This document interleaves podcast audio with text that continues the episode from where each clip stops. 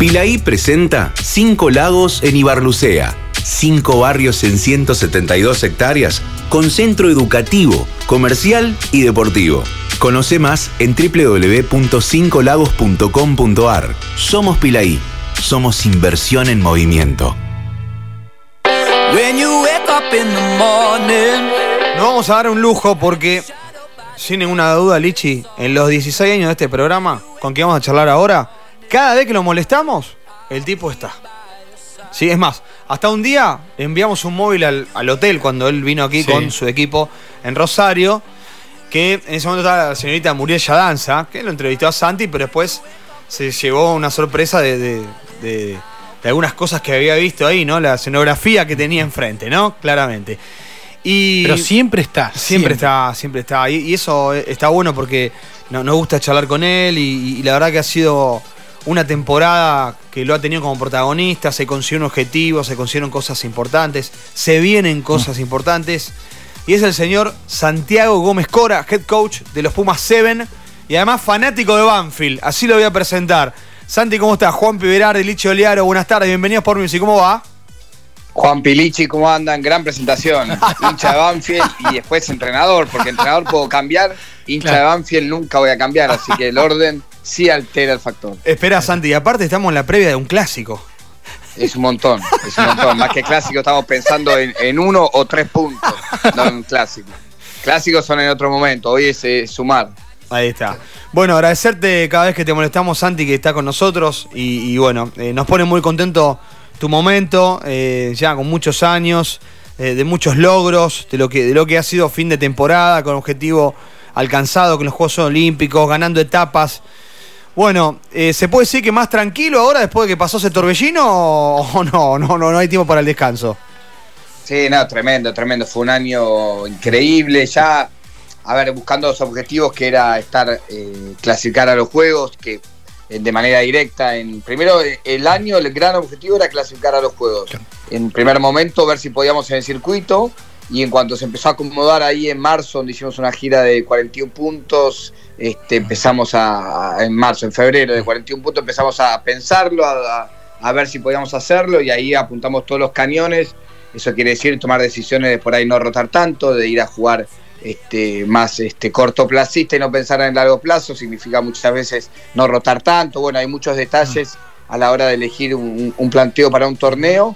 Y ya ahí en marzo, después de Hong Kong, Singapur, este, donde por ahí no fue, no salimos campeones, pero sumamos bastantes puntos y bajamos a rivales directos como Samoa en dos ocasiones y eso nos hizo ir acomodándonos y después el cierre de la temporada era eran detalles de, saber que íbamos a coronar un gran año con la clasificación, con ese segundo puesto y con un título más de Yapa como para cerrar la temporada de una manera que, que ni soñada podía terminar de esa manera.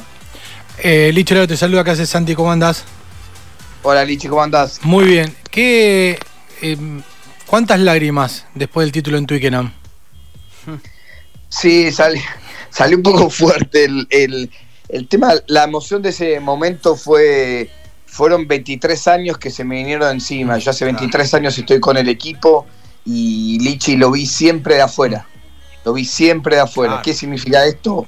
Vi a Nueva Zelanda, Claro. Fiji, Sudáfrica levantar copas, ganar. En Londres nunca habíamos pasado un cuarto final. En 23 años nunca el- es donde se inventó el juego, el estadio más prestigioso Sí. y, y nunca pudimos ser parte de la función. O sea, Claro. ¿sabes qué es lo que no te inviten, que no te inviten, que no te inviten y un día te invitan? Bueno, y eso no lo ganamos nosotros, ¿no? Por eso se valora tanto.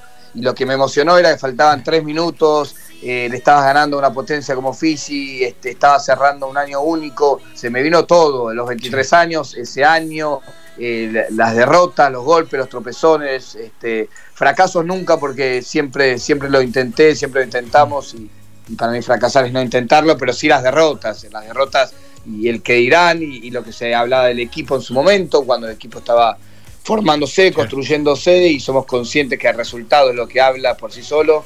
Pero bueno, nada, fue, fueron 23 años que pasaban en esos minutos de, de disfrute, por más que salieran lágrimas, era de emoción de, de haberlo logrado, era de, de para bien, obviamente.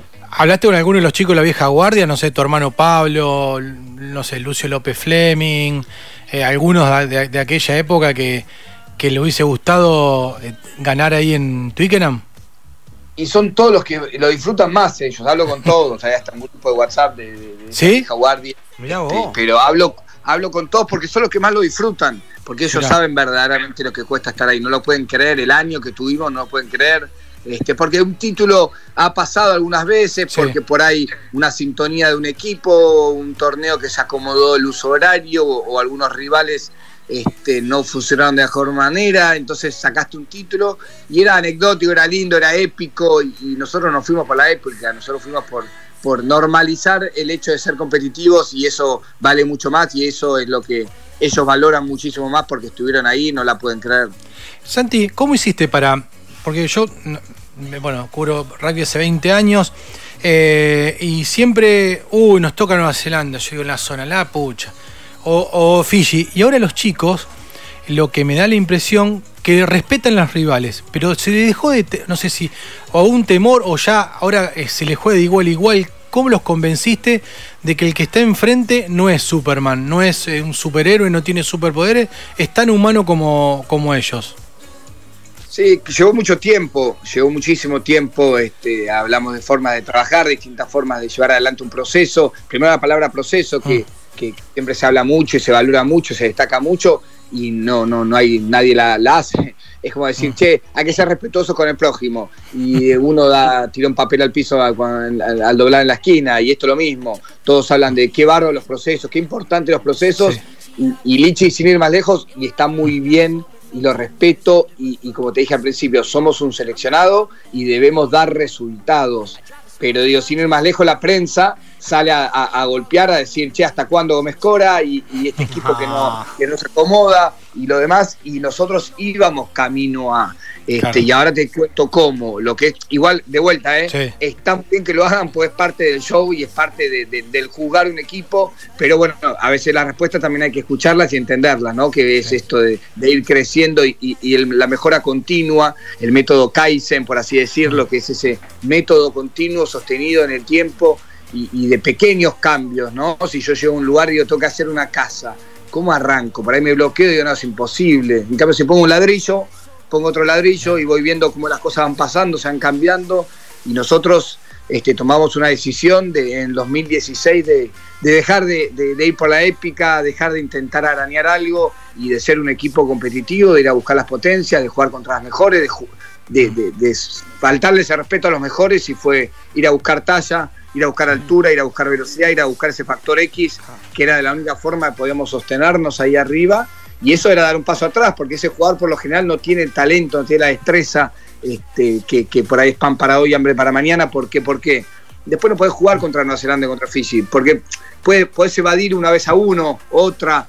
Por ahí lo evadís todo un partido, hasta un torneo, pero sostenible en el tiempo, en un circuito y en tres años como está haciendo ahora, es imposible. Entonces buscamos talla, altura, velocidad, pequeños cambios, pero sostenibles en el tiempo y de mejora continua de manera individual y grupal. Así llegamos a, a lo que es este presente hoy.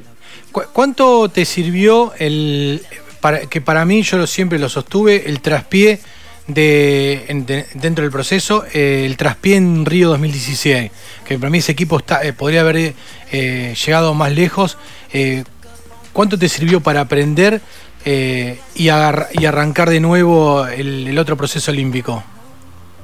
todo. Soy todo lo que soy ahora y agradezco. Hace cuatro años me preguntabas, Lichi, y, y decía, puta madre, cómo perdimos ese cuarto de final, este, pero gracias a la- eh, lo duro que fue el, el clasificatorio de 2015 en Santa Fe, Sí. la derrota en la final con Canadá allá en Toronto cuando éramos el mejor equipo. Y después el cuarto de final que no rompimos esa línea que este equipo estaba, ese equipo estaba para, para jugar por una medalla. Después puedes ganar, perder, pero creo Olvídate, que estaba para sí. más. Este, para jugar por medalla por lo menos. Este, eso me hizo darme cuenta que un equipo lo conforma más que un buen plan de juego y buenos jugadores, sino que se necesita un entorno mucho más grande, que es el sentido de pertenencia, ser Sí. genuino el plan de juego, esto que te digo después la parte de rugby, ¿no? Talla, velocidad, este, ser más analíticos, pero digo, hay mucho más detalles que, que no es solo Yo hasta ese 2016 buscaba buenos jugadores y suponía tener un buen plan de juego y que con eso alcanzaba para llegar lejos y me di cuenta que, que- que- que se necesita mucho más este, del aspecto mental, pero no el mental, el de la motivación y el psicológico, sino el, el de fortaleza mental después de, de- de la empatía, de la conexión, del sentido de pertenencia, la identidad que logró este equipo, todos esos pequeños pasos que fuimos dando este, nos hizo hoy ser, tener este presente, de ser un equipo, por ejemplo, para darte un ejemplo, Mm. nosotros jugamos, para que caiga en contexto, pues nada, Sí. eh, pasan muchas cosas que no se notan. La semifinal que jugamos en Londres contra Samoa, ¿qué te dice ese partido? ¿Por qué jugaba Argentina? ¿Y por qué jugaba Samoa? Si tienen recuerdos. Argentina título, pues ya está clasificado y Samoa sumar puntos para ver si podía clasificar directamente. Eso es buenísimo. Argentina ya no se movía a la segunda Claro, posición. claro, es verdad, Argentina cierto. ya estaba clasificado, pero sí los títulos. Los chicos, el veneno del éxito, los chicos se hicieron adictos al éxito. sí. Les gusta, lo disfrutan. Samoa jugaba por entrar por primera vez en la historia a un Juego Olímpico.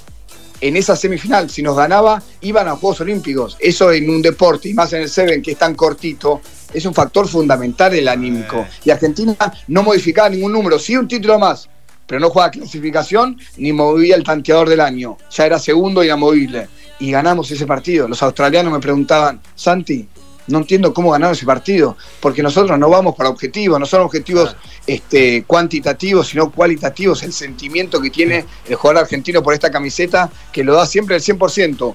No, Un lunes, como decimos siempre, no me preparo para el fin de semana, sino para hacer el lunes mi mejor versión. Entonces, por eso se dio solo. Claro. No es que ese día en particular yo les di la charla y ahora vamos a ir a... Sin charla.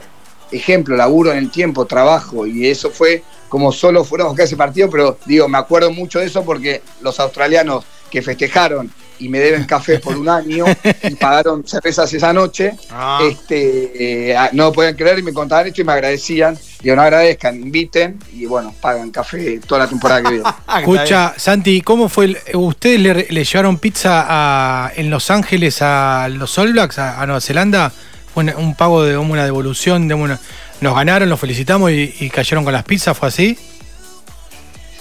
Es un poco más largo, Ah. eh, a, a veces es, es- es engañosa la imagen. Este, nosotros en Hamilton salimos campeones Sí. y después tuvimos, no dormimos, todo el mundo dice, se fueron de joda, no. Terminamos, volvimos al hotel a las 10 y pico de la noche y a las 3 de la mañana teníamos Bondi a Sydney. Por eso en Claro. Sydney nos costó tanto Sí. y, y nos fue mal. No dormimos la primera noche después de un torneo y eso es durísimo, durísimo. El único equipo que salió a esa hora. Este, los All Blacks obviamente salieron a la tarde el día siguiente, durmieron, recovery, no importa. Llegamos al hotel tardísimo y no había comida. Y los All Blacks no estaban. Y habitualmente cuando eh, el que gana, y en este caso que es local, lo espera y cenan juntos. Ellos se fueron a cenar a otro lugar. Que lo entiendo, por ahí fueron a celebrar y demás. Nosotros comemos siempre en el mismo hotel todos Sí. juntos. La organización paga la comida. Ellos no solo no fueron a comer, que está mal, porque todos comen temprano, porque la final se hace mucho más tarde que el Claro. resto, entonces comemos solos. Ellos no solo no comieron con nosotros, sino que no había comida. Tuvimos que esperar que nos den de comer y encima salía el bondi a las 3 horas.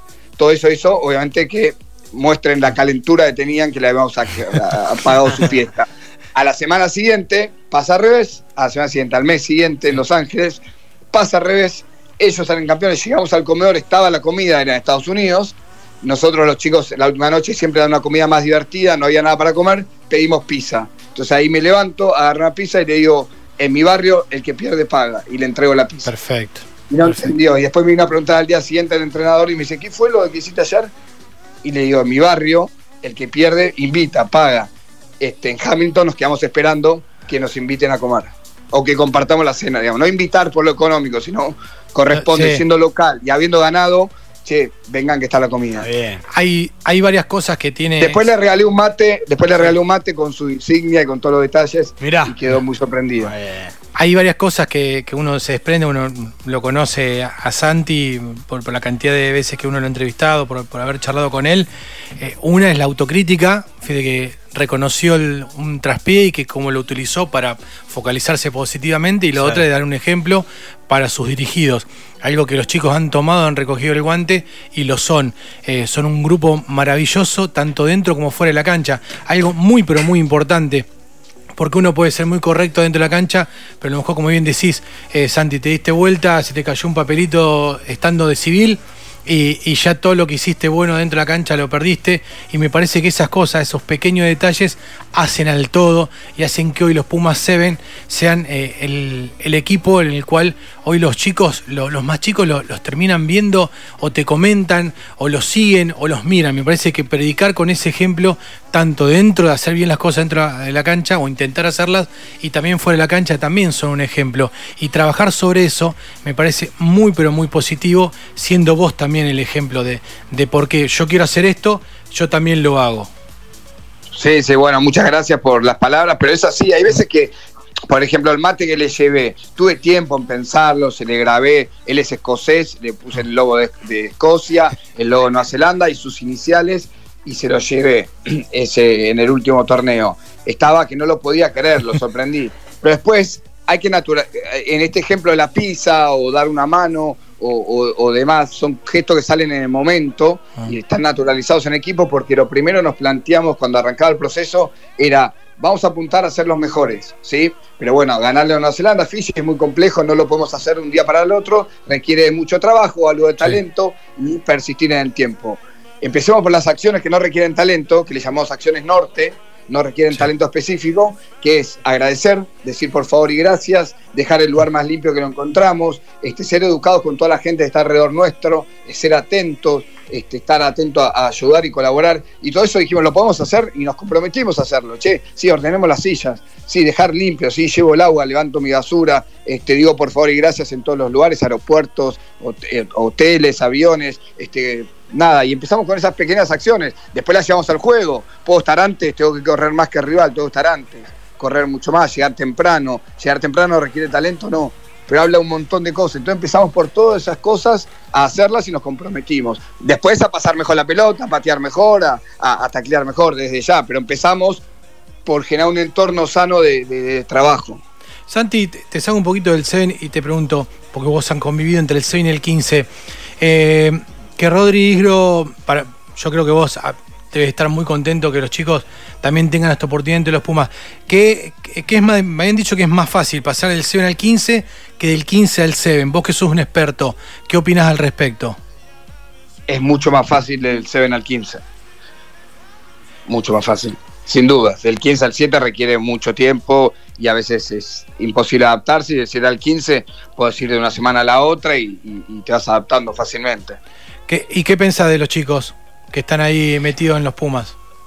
Y Lucho ahora se quedó por ahí de un paso para atrás, o, no sé, y Rodri, la verdad que tiene muchas chances, yo creo que este sábado juega este, allá en Australia, así que esperemos, nos va a hacer madrugar un poquito y estaremos disfrutándolo, pero tiene por ahí más recursos o más opciones este, en el juego, más que nada, sobre todo por el tema del juego aéreo, creo que es la clave. Este, los Winners hoy sin juego aéreo, en este rugby moderno no pueden jugar, Lucho Win y, no tiene juego aéreo, tiene un montón de características, pero no tiene juego aéreo. Rodri tiene también un montón de características, pero además tiene la del juego aéreo y, creo que eso es lo que le, hizo ganar un lugar para este fin de semana.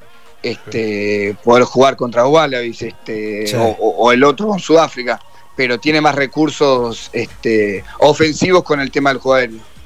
Santi, pensás y a que. Le gusta mucho, perdón, esa parte. Sí, sí, sí. Este, fanático de, los cajones y de la búsqueda de ataque a partir de una pelota cruzada, de un cajón o de, juego aéreo ofensivo, ¿no? Por eso no va de fullback, no, no es el defensivo. Y justo Rodri, su fuerte es el juego aéreo ofensivo, el de esa búsqueda de pelota. Sí, aparte lo dijo en la entrevista en Scrum que hay que empezar a sorprender con otras cosas, porque ya saben que Feli es bueno también en el juego aéreo, Sí. entonces ya te lo marcan diferente y tener más variantes en ataque Claro. con, con, con- Sí. con Rodri me parece que es eh, im- importantísimo, la verdad que sí. Y bueno, ojalá, ojalá se dé, ojalá Bueno, se hay dé. otro ahí que es Lucio Cinti, que también viene de Sí, también. sistema. O- otro- otro- Santi. O sea, podemos decir que. O sea, Lucio jugó un montón de tiempo también en el circuito de Seven. Otro con grandes características. Bueno, Lucio bueno. lo agarramos con 16 años. Claro. Y, y- pero bueno, eh, al estar en el centro de la cancha, por ahí es más Sí. esa pelota frontal de Sí. descarga, la de las que hizo, me acuerdo, me viene a la cabeza Manuel Contempomi en el 2007. Sí. Esa pelota frontal del centro de la cancha, pero eh, esa es más de, de- de- búsqueda de territorio, no es tan ofensiva como la que puede ser esa pelota cruzada, un win, o esa pelota de cajón a, ganar metros y posesión allá adelante. Así que creo que es una herramienta más. Tenés el 15, tenés el 12 o el 13 con Lucio. Y, con Rodri tendrías tres opciones donde si el rival decide marcar eso, tenés que tener tres tipos más atrás. Entonces, este, nada, podés confundir o ser más agresivo en ese sentido. Eh, ¿Pensás que esta posibilidad para los chicos, en este caso le- pasa a, a Rodri Lucho, que digo, ¿pensás que eh, llega tarde? Digo, más allá de los nombres, digo, que, quizás se, pudo dar a lo mejor con otro jugador en, dos o tres temporadas antes, eh, Santi, o, o está bien que se dé ahora, o tenemos un entrenador que mira todo. No digo que los anteriores no miran todo, pero parece que este miró todo, todo, hasta fue, fue a convocar jugadores que jugaban en franquicias fuera de la Argentina, por ejemplo, ¿no? Digo, en la de las de las LAR o la, hoy el Super Rugby Américas, ¿no? Sí, los momentos y gustos. También hay que ver a qué quiere jugar cada entrenador. Entonces, por ahí no es, es saber si sabe uno o sabe el otro. Por ahí tienen distintos estilos. Este, yo siempre digo lo mismo. En el caso mío, no elijo los mejores jugadores, sino los más funcionales a mi plan de juego. Y me ha pasado que me han dicho, che, pero tal jugaba mejor. Este, hasta un jugador en primera persona, yo juego mejor, este, seguro, jugás bárbaro, pero no me sirve a mí lo que estoy buscando en, en cuanto a mi sistema de juego. Y por ahí pasó eso con, con Cheika y, y la búsqueda de Rodri. ¿Qué tipo de jugador busca? ¿Un jugador con talla, un jugador con velocidad, un jugador con desequilibrio? En este caso buscó talla y el juego aéreo es lo que más le llamó la atención porque con Lucho buscaba ese juego de impacto, pero por ahí en el puesto de centro Lucho nunca jugó y se le hacía cuesta arriba. Claro. Y lo que hablamos del win busca más que nada este juego aéreo, más que nada, particularmente juego aéreo busca. Entonces por ahí tiene una forma distinta, de un rugby distinto, y, y por eso por ahí Rodri le cierra por todos lados. Eh, Hablabas de, de buscar eh, jugadores para, para un objetivo, un plan de juego. Eh, Santi, eh, ¿cuán- ¿se amplía un poquito más la, la base de cara a lo que va a ser el proceso de Tokio? Eh, ¿cómo, ¿Cómo lo vas a encarar? eh, eh, vas a- obviamente vas a seguir con la detección de talento, porque si aparece un jugador que, que decís, ah, la pucha, este nos puede llegar a, a dar esto eh, positivo para el equipo, lo- se lo puede incluir. Eh, ¿Seguís en la búsqueda? Te, ¿Te vas a cerrar en, no sé, 20, 25 jugadores para el proceso de la próxima temporada que termina con los Juegos de París? Sí, sí, siempre estamos en esa búsqueda continua, como de- del crecimiento continuo, esa búsqueda también lo es. Y otra vez, ahí lo que fue Río nos enseñó o me enseñó el hecho de, de por ahí decir, che, ya tengo el equipo seis meses antes y lo cierro acá, y no le di la chance a Tuto Sazuk, que había debutado en ese verano, fue a Chile, jugó muy bien, pero teníamos jugadores como para decir, che, ya estamos, no vamos a poner un chico a seis meses. Este, ya, ya tenemos, un, me acuerdo, el pack de forward de Juan Pestellés ahí Claro. de los Ah. pagos de ustedes, a, Sí. a Axel Müller, Fer Luna, teníamos un pack de forward tremendo y, y dije, bueno, arrancará después del proceso olímpico y, y la verdad que si me volviese el tiempo atrás lo hubiese puesto desde entrada a jugar en febrero y, y hubiese peleado más. Por ahí no iba, pero elevaba la vara y ponía más competitivo a todo el equipo. Este, así que sí, de hecho estuve en Mendoza la semana pasada Ajá. Viendo 21 jugadores. Este, vamos a hacer un, un Interacademias de Seven por primera vez, de M18. Muy bueno, Este, muy sí. bueno eso, che. Sí, hace años vengo peleándolo. Esto lo presentamos el año pasado. Es un tema de presupuesto, la idea estaba y, y- y me lo aprobaron el año pasado y se hace ahora primero intercentros. Este, la semana Sí. que viene juegan, por ejemplo, San Juan, Mendoza y Neuquén. Y el que su- resulte ganador viene como representando a Oeste, a, bueno, a Córdoba. Y se juega el 15 de agosto en Córdoba, toda una interacademia de M18, que creo que es la categoría. Yo quería M17, Ah. pero bueno, era muy complejo, Claro. pero bueno, son las mejores edades, categorías para captar y desarrollar chicos.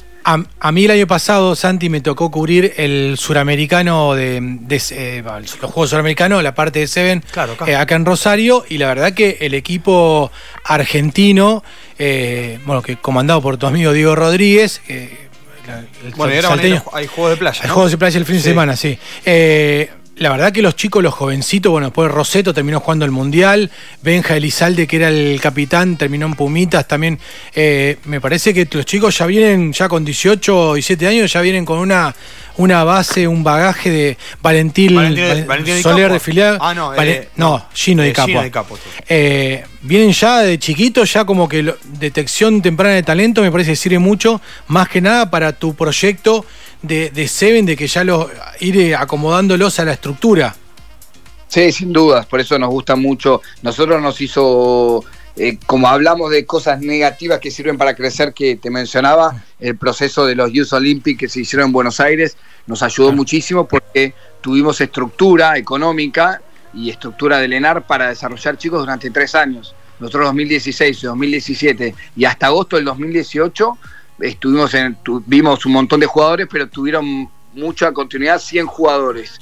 Y de esos 100 jugadores son los 12 que terminaron jugando en octubre, pero recién en agosto pusimos un entrenador, al, va, dos, Diego y Lucas, como para que le den su impronta, su identidad y, empezaron a hacer plan de juego. Me acuerdo de Luquitas desesperado por hacer lanzamiento, jugada, decíamos, Lucas, paciencia, destrezas individuales, destrezas, y estuvimos dos años, como el equipo no competía, muchas veces vos no puedes hacerlo porque tenés un mundial, una serie mundial o lo que fuera, entonces no tengo ninguna competencia, solo amistosos, aprovechemos a desarrollar estos chicos, y, bueno, un poco eso lo mantuvimos el programa, este, sin esa estructura, porque como no se hace en Buenos Aires no hay tanto apoyo económico, entonces tratamos de armarlo de alguna manera, algo similar, y eso es un poco lo que vamos haciendo año a año.